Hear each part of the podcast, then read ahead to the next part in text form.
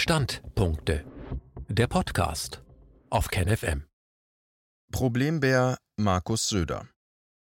Der bayerische Ministerpräsident bewirbt sich bei der organisierten Kriminalität um die Kanzlerschaft. Die Bevölkerung will Söder zwangsimpfen lassen. Millionen Freunde des Grundgesetzes verleumdet er. Wie kommt es zur Radikalisierung eines Mannes, der im Leben alle Möglichkeiten gehabt hätte? Ein Standpunkt von Betsabe Ndiaye und Anselm Lenz, Herausgeber der Wochenzeitung Demokratischer Widerstand. Eine Pharma-Allianz sei vonnöten, erklärte der Ministerpräsident des Bundeslandes Bayern. In der Ausgabe vom 11. Januar legte Markus Söder, 53 Jahre, dem Regierungs- und Konzernblatt Süddeutsche Zeitung dar, dass er über eine Impfpflicht nachdenke. Damit der Impfstoff in Strömen fließe, müsse der Staat die Konzerne nun auch noch subventionieren, um zusätzliche Produktionsstätten zu schaffen. Damit die Überweisungen auf die Konten der Konzerne wie BioNTech auch schnell veranlasst werden können, will Söder demnach zum Zwang übergehen. Aus seiner Sicht gäbe es eine zu hohe Verweigerung und nicht etwa die freie Wahl, was der Mensch mit seinem eigenen Körper machen möchte und was nicht. Derweil werden der deutsche Mittelstand und die Arbeiterschaft unter der Corona-Diktatur in den Ruin getrieben, ganze Städte leergefegt und das zivilisierte Leben völlig zerstört. Wer der Spur der Geldmassen folgt, wird klüger. Die Umsatzeinbußen des Einzelhandels, also der Händler und Gewerbetreibenden an der Ecke, verschwinden nicht. Sie wandern direkt zu US-amerikanischen Online-Verkaufsplattformen und Logistikern ab. Umsätze und Gewinne von Amazon und Co. sind mit der verfassungswidrigen Corona-Diktatur explodiert, während Hunderttausende Läden schließen. Der Amazon-Konzern legte nach eigenen Angaben vom ersten Quartal 2020 von rund 75 Milliarden US-Dollar auf rund 96 Milliarden Umsatz im dritten Quartal zu. Das entspricht einer Steigerung von fast einem Drittel in einem Messabstand von nur sechs Monaten im Vergleich zum dritten Quartal des Vorjahres 2019 sogar an die 40 Prozent. Ein solcher Sprung ist unter den Bedingungen der Zwangsschließung der Einzelhändler und des Einbruchs der verkonsumierbaren Monatseinkommen der Kurzarbeiter und Gekündigten keine natürliche Entwicklung der vielbeschworenen Digitalisierung. Es ist das Ergebnis einer Kriegsführung, eines Raubzuges über weite Teile des Planeten hinweg. Auch Bayerns, wo die Verarmungs- und Pleitewelle durchs Land rollt. Söder radikalisiert sich. Den Menschen als solchen erklärt Ministerpräsident Markus Söder das Problem an sich, indem er im Grunde alle Bundesbürgerinnen und Bundesbürger zur Gefahr einer Corona-RAF und Mob in der rapide schrumpfenden Wochenzeitung Welt am Sonntag verleumdet. Millionen Bundesbürger sollen nun Terroristen sein? Söder befürchtet dabei wohl zu Recht, dass es eine Revolution zur Wiederherstellung verfassungskonformer Umstände in Deutschland geben könnte, Eben dann, wenn sich Leute wie der bayerische Politiker nicht bald besinnen wollen. Gott schütze uns vor Markus Söder, kommentierte dazu der Bundestagsvizepräsident und Rechtsanwalt Wolfgang Kubicki auf dessen Facebook-Seite. Auch die ansonsten maskenbesessene Bundestagsvizepräsidentin Claudia Roth distanzierte sich umgehend von Söder, als sie dem Regierungssender MDR die 15-jährige Dauerkanzlerin zitierte. Zitat das ist immer wieder auch von Frau Merkel gesagt worden, es soll keine Impfpflicht geben. Zitat Ende. Aber was meint Söder überhaupt? Die deutsche Demokratiebewegung hat die größten und langanhaltendsten Demonstrationen der europäischen Geschichte zu Wege gebracht, darunter die verfassungsgebende Versammlung auf der Straße des 17. Juni in Berlin am 29. und 30. August 2020 auf Basis des Grundgesetzes mit zwei Millionen Teilnehmerinnen und Teilnehmern aus dem gesamten Bevölkerungsspektrum. Und wie durch ein Wunder blieb alles friedlich, sogar der Reichstagstreppenwitz mit den vom Inlandsgeheimdienst Verfassungsschutz frisch ausgepackten Nationalfahnen aus dem 19. Jahrhundert war mehr ein Sturm im Wasserglas von rund 200 Leutchens, während nebendran Hunderttausende am 1. August für Demokratie demonstrierten. Zu den Großereignissen mit Bühnenbauten kommt das noch viel Spannendere. Seit zehn Monaten gibt es Abertausende von kleinen und mittleren Versammlungen im ganzen Land, Überall von Flensburg bis zum Bodensee, von Freiburg bis Greifswald, von Emden bis Zittau. Und es ist längst nicht vorüber, nur weil es draußen kalt und jede oppositionelle Regung angeblich verboten ist. In Berlin könnte jede Joggerin ein Grundgesetz bei sich tragen, jeder Spaziergänger ein Demokratiebewegter sein. Hinter jeder Maske in Köln könnte ein Mund sein, der jeden Moment für Demokratie und Freiheit schreit. In jedem Krefelder Keller könnten drei Verfassungsbewegte konspirieren, auf jeder Mainzer Mansarde könnte ein Gewerkschaftstreffen stattfinden. Sehr stark ist dabei die Demokratiebewegung auch von Anfang an in Bayern und Franken vertreten, in den Städten wie in der Fläche. In den Herzen und Seelen der Menschen von Millionen Menschen in Deutschland hat die friedliche Revolution bereits stattgefunden, und es werden täglich rasant mehr. Es gibt mittlerweile kein Zurück mehr. Die Deutschen haben bereits begonnen, sich demokratisch neu zu verständigen. Nichts auf der Welt ist so mächtig wie eine Idee, deren Zeit gekommen ist. Corona war nur der berühmte letzte Tropfen, allerdings ein richtig dicker. Es geht nur noch darum, dass es auch wirklich demokratischer, sozialer und freier und damit für alle fairer wird. Es ist im Grunde keine Frage mehr, dass es die Verfassungsreform von unten geben wird. Markus Söders Panik ist gerechtfertigt, aber anders, als er es sagt. Menschenrecht, Grundrechte, freie Debatte, sinnvolle Gesundheitsversorgung für alle anstatt dem Verkauf von Krankheiten, echte Pressefreiheit und nicht zuletzt Volksabstimmungen über alle grundlegenden Fragen. Das ist das Programm der deutschen Demokratiebewegung, die auch zur positiven Inspiration für Demokratiebewegungen mit teils riesigen Demonstrationen in London, Tel Aviv, Bamako und Melbourne für ihre Länder wurde. Aus Deutschland ging ein Zeichen des Friedens, der Demokratie und der Völkerfreundschaft in die ganze Welt. Die dagegen von dem sich immer weiter radikalisierenden Söder in Anschlag gebrachten Vergleiche mit den RAF-Grüppchen der zweiten und dritten Generation mit ihren Banküberfällen und mörderischen Wahnsinnstaten, die zu insgesamt 23 beklagens- und bedauernswerten Todesopfern führten, das alles war in den 1970er Jahren leider ein Anlass, wahnhafte Maßnahmen wie die staatliche Rasterfahndung einzuführen und nie wieder ernsthaft zurückzunehmen. Geholfen wurde damit niemandem, aber alle verrückt gemacht und schikaniert. Was es mit der späten RAF genau auf sich hatte, ist Gegenstand der Forschung. Bis heute werden mehrere RAF-Taten in ihrer Herkunft und Ausrichtung in Frage gestellt, und zwar von renommierten Juristen und Angehörigen, die sie teilweise dem frühen tiefen Staat zuschreiben und dessen nachgewiesener Strategie der Spannung wie dessen organisierter Kriminalität. So im Falle des Todes Alfred Herrhausens. Es sieht also nicht allzu gut aus für den Söder-RAF-Vergleich, in Kreisen der CSU-Gruppe der Unionsfraktion im Bundestag war Söder bereits vor dem verfassungswidrigen Corona-Regime immer wieder als Problembär tituliert worden, wie im politischen Berlin seit Jahren kolportiert wird. Dies in Anlehnung an den früheren SPD-Vorsitzenden Kurt Beck mit seinem Pfälzer Akzent und seiner massigen Erscheinung. Söders Bewerbung als Corona-Kanzler. Besagter Beck wurde schließlich mit demselben Begriff der Problembär aus dem Umfeld des späteren Kanzlerkandidaten Frank-Walter Steinmeier zum sinnbildlichen Abschuss freigegeben. Beck musste als SPD-Vorsitzender zurücktreten, Steinmeier konnte seine Kanzlerkandidatur 2009 in den Sand setzen und erzielte bei seiner Wahl das bis dahin schlechteste Ergebnis überhaupt. Lasst dicke Männer um mich sein mit Glatzen, die nachts gut schlafen, ließ Shakespeare seinen Julius Caesar sagen. Bacchus Männer scheinen für Intrigen, tiefen Staat und nun eben die Corona-Diktatur besonders brauchbar. Nun, Söders Bewerbung mit der Forderung nach Impfzwang, Konzernpampern, Aufrüstung und den nur als extremistisch zu bezeichnenden Forderungen nach dem weiteren Ausbau des Maßnahmenregimes mit perversem Maulkorb, Mittelstandszerstörung und Instrumentalisierung unserer Polizei richtet sich selbstverständlich nicht an die Bevölkerung. Denn die muss unter diesen Angriffen auf ihre gesamte Lebensführung leiden. Mittel, die selbst zur Bekämpfung echter Seuchen unbrauchbar wären. Sogar die zwielichtige Weltgesundheitsorganisation WHO gab zu, wir in der WHO empfehlen Ausgangssperren und Ladenschließungen nicht als das wesentliche Mittel zur Viruskontrolle, so der WHO-Doktor Michael Ryan bereits im Oktober 2020. Und so war an der Rückseite des Münchner Hauptbahnhofes zum Rotlichtviertel hin am zurückliegenden Wochenende auch zu lesen, wer Maske trägt, ist ein Antisemit. Und Söder Nazi vor Gericht. War das der Anlass für Söders irre Wut? Sicher. Die Artikulation von Empörung mag berechtigt sein, aber sollte man Markus Söder wirklich als Nazi beschimpfen, nur weil er in seiner Karrieristenpanik schreckliche Vergleiche zieht, die so etwas für viele offenbar nahelegen? Wahrscheinlich nicht.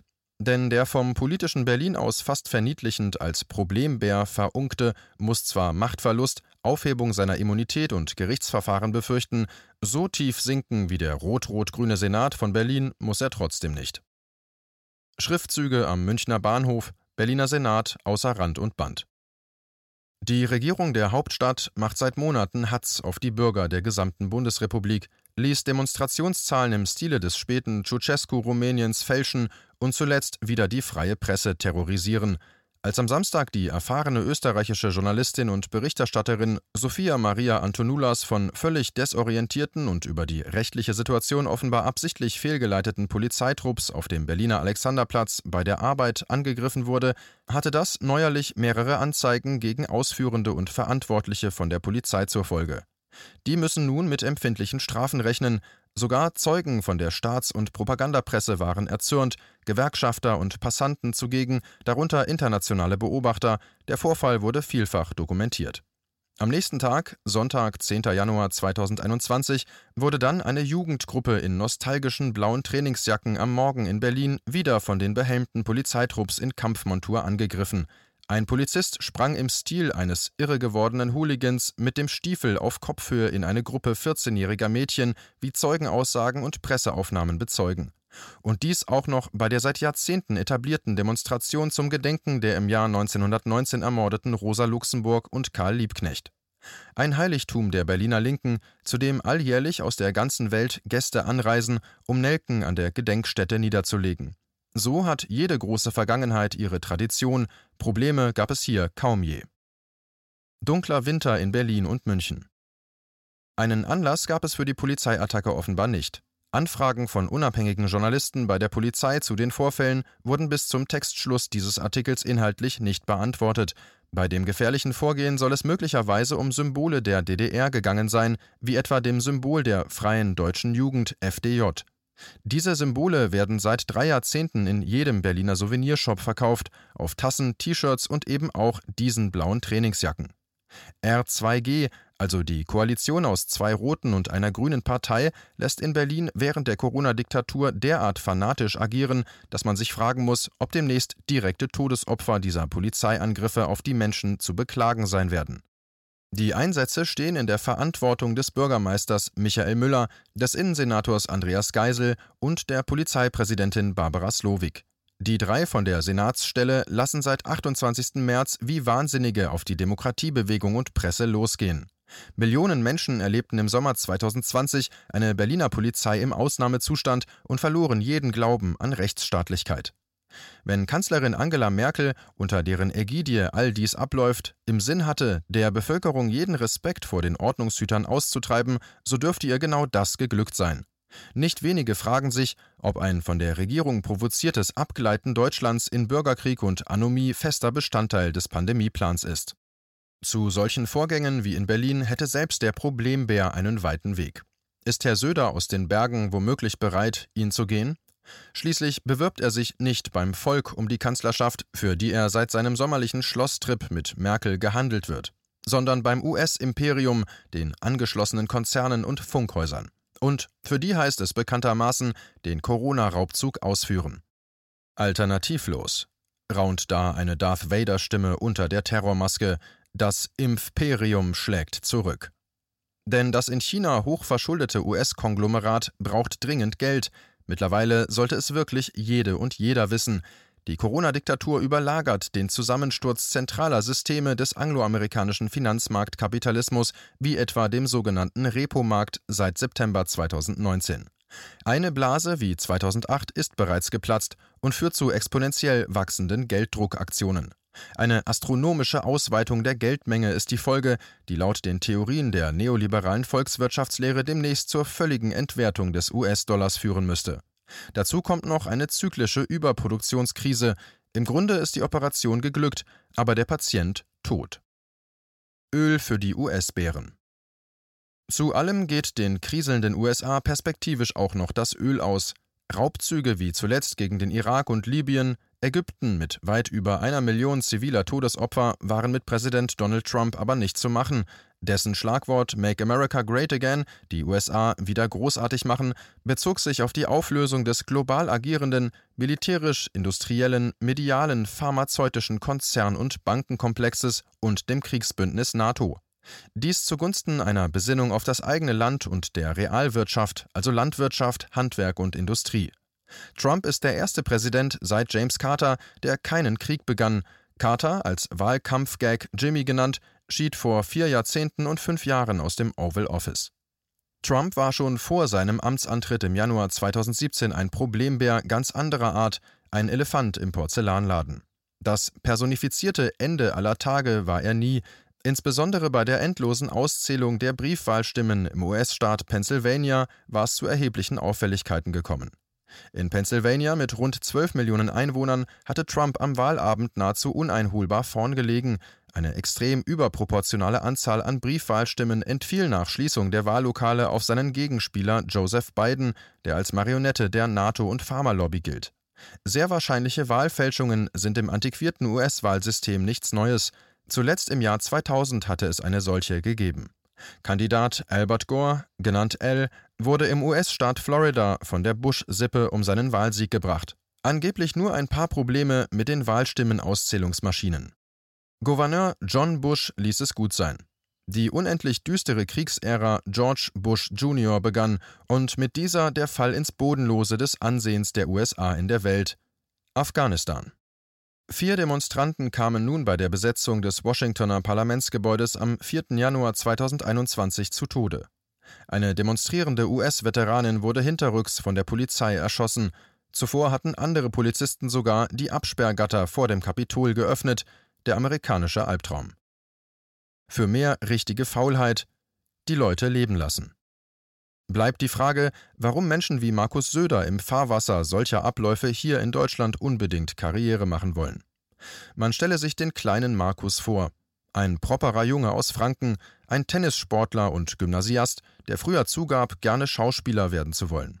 Ein junger Mann, der die eigene Eitelkeit in der Kunst und mit gekonntem Witz verfeinert sehen wollte, jedenfalls ein Mensch, der viele, vielleicht alle Möglichkeiten im Leben gehabt hätte ein Aufsteiger aus einer evangelischen Maurerfamilie und nun sowas Düsteres. Einen Faschingsorden hat der große, schwere und gealterte Markus im Jahr 2020 immerhin schon mal verliehen bekommen, und so kommen wir zum Schluss dieses Standpunkts. Jener Rubrik, die wie so vieles an zehn Jahren KenFM sich oft als geradezu prophetisch treffsicher erwiesen hat. Denn es war sicherlich lustig gemeint, aber den Gag mit der RAF sollte sich ein Landesfürst wie Söder gegenüber Millionen von Bürgern wahrscheinlich einfach verkneifen. Solche Anspielungen könnten zu gefährlichen, selbsterfüllenden Prophezeiungen werden. Nicht, dass der tiefe Staat den Söder-Markus beim Wort nimmt. Die wissen nämlich leider allzu genau, wie das mit der Strategie der Spannung geht. Und so etwas sollte nun einfach mal ein Ende haben. Denn so können wir nicht miteinander umgehen. Nirgends. Den Tod wünscht man niemandem, und auf lange Sicht kommt alles raus, ob nun vor Gott oder in der historischen Wahrheit. Der besagte Faschingsorden, den Söder bekommen hat, ist übrigens nach dem Humoristen Karl Valentin benannt. Valentin ist neben vielem anderen durch ein Bon mot bekannt, ein gutes Wort. Zitat: Kunst ist schön, macht aber viel Arbeit. Zitat Ende. Wer aber in den Krieg zieht und dabei auch noch die eigenen Leute verleumdet und verfolgt, ist einfach nur faul. Als Beispiel für diese spezifische Art von verkehrter Faulheit gibt es einen anderen deutschen Künstler, der dann leider der bekannteste deutsche Politiker aller Zeiten geworden ist. Wie ein gemütlicher Problembär sah der aber auch gar nicht erst aus. Aber wir wollten solche Vergleiche ja lassen. Jedenfalls, mehr von der richtigen Faulheit wäre angebracht, gerade für die Problembären dieser Welt. Weniger Menschen drangsalieren, am besten gar keine, mehr gut sein lassen keine Impfpflicht, sich leise aus dem Klammergriff des wankenden US-Imperiums lösen. In Frankreich steht ebenfalls eine echte Opposition in den Startlöchern. Doch gleich, wer sich kurzfristig durchsetzt, aus historischer Perspektive hat die ganze Corona-Wolte eh keine Chance. Für die Grundgesetzleugner des Corona-Ausnahmezustandes wird es keinen Ehrenplatz in der Geschichte geben, weder in den USA und noch weniger hierzulande. Mensch, Markus. KenFM ist crowdfinanziert und unabhängig. Leiste deinen Beitrag zu freier Presse und unterstütze unsere Arbeit finanziell. Wenn du zukünftig keine Beiträge verpassen willst, abonniere den KenFM Newsletter und installiere dir die KenFM App für iPhone und Android. Weitere Informationen auf kenfm.de/support.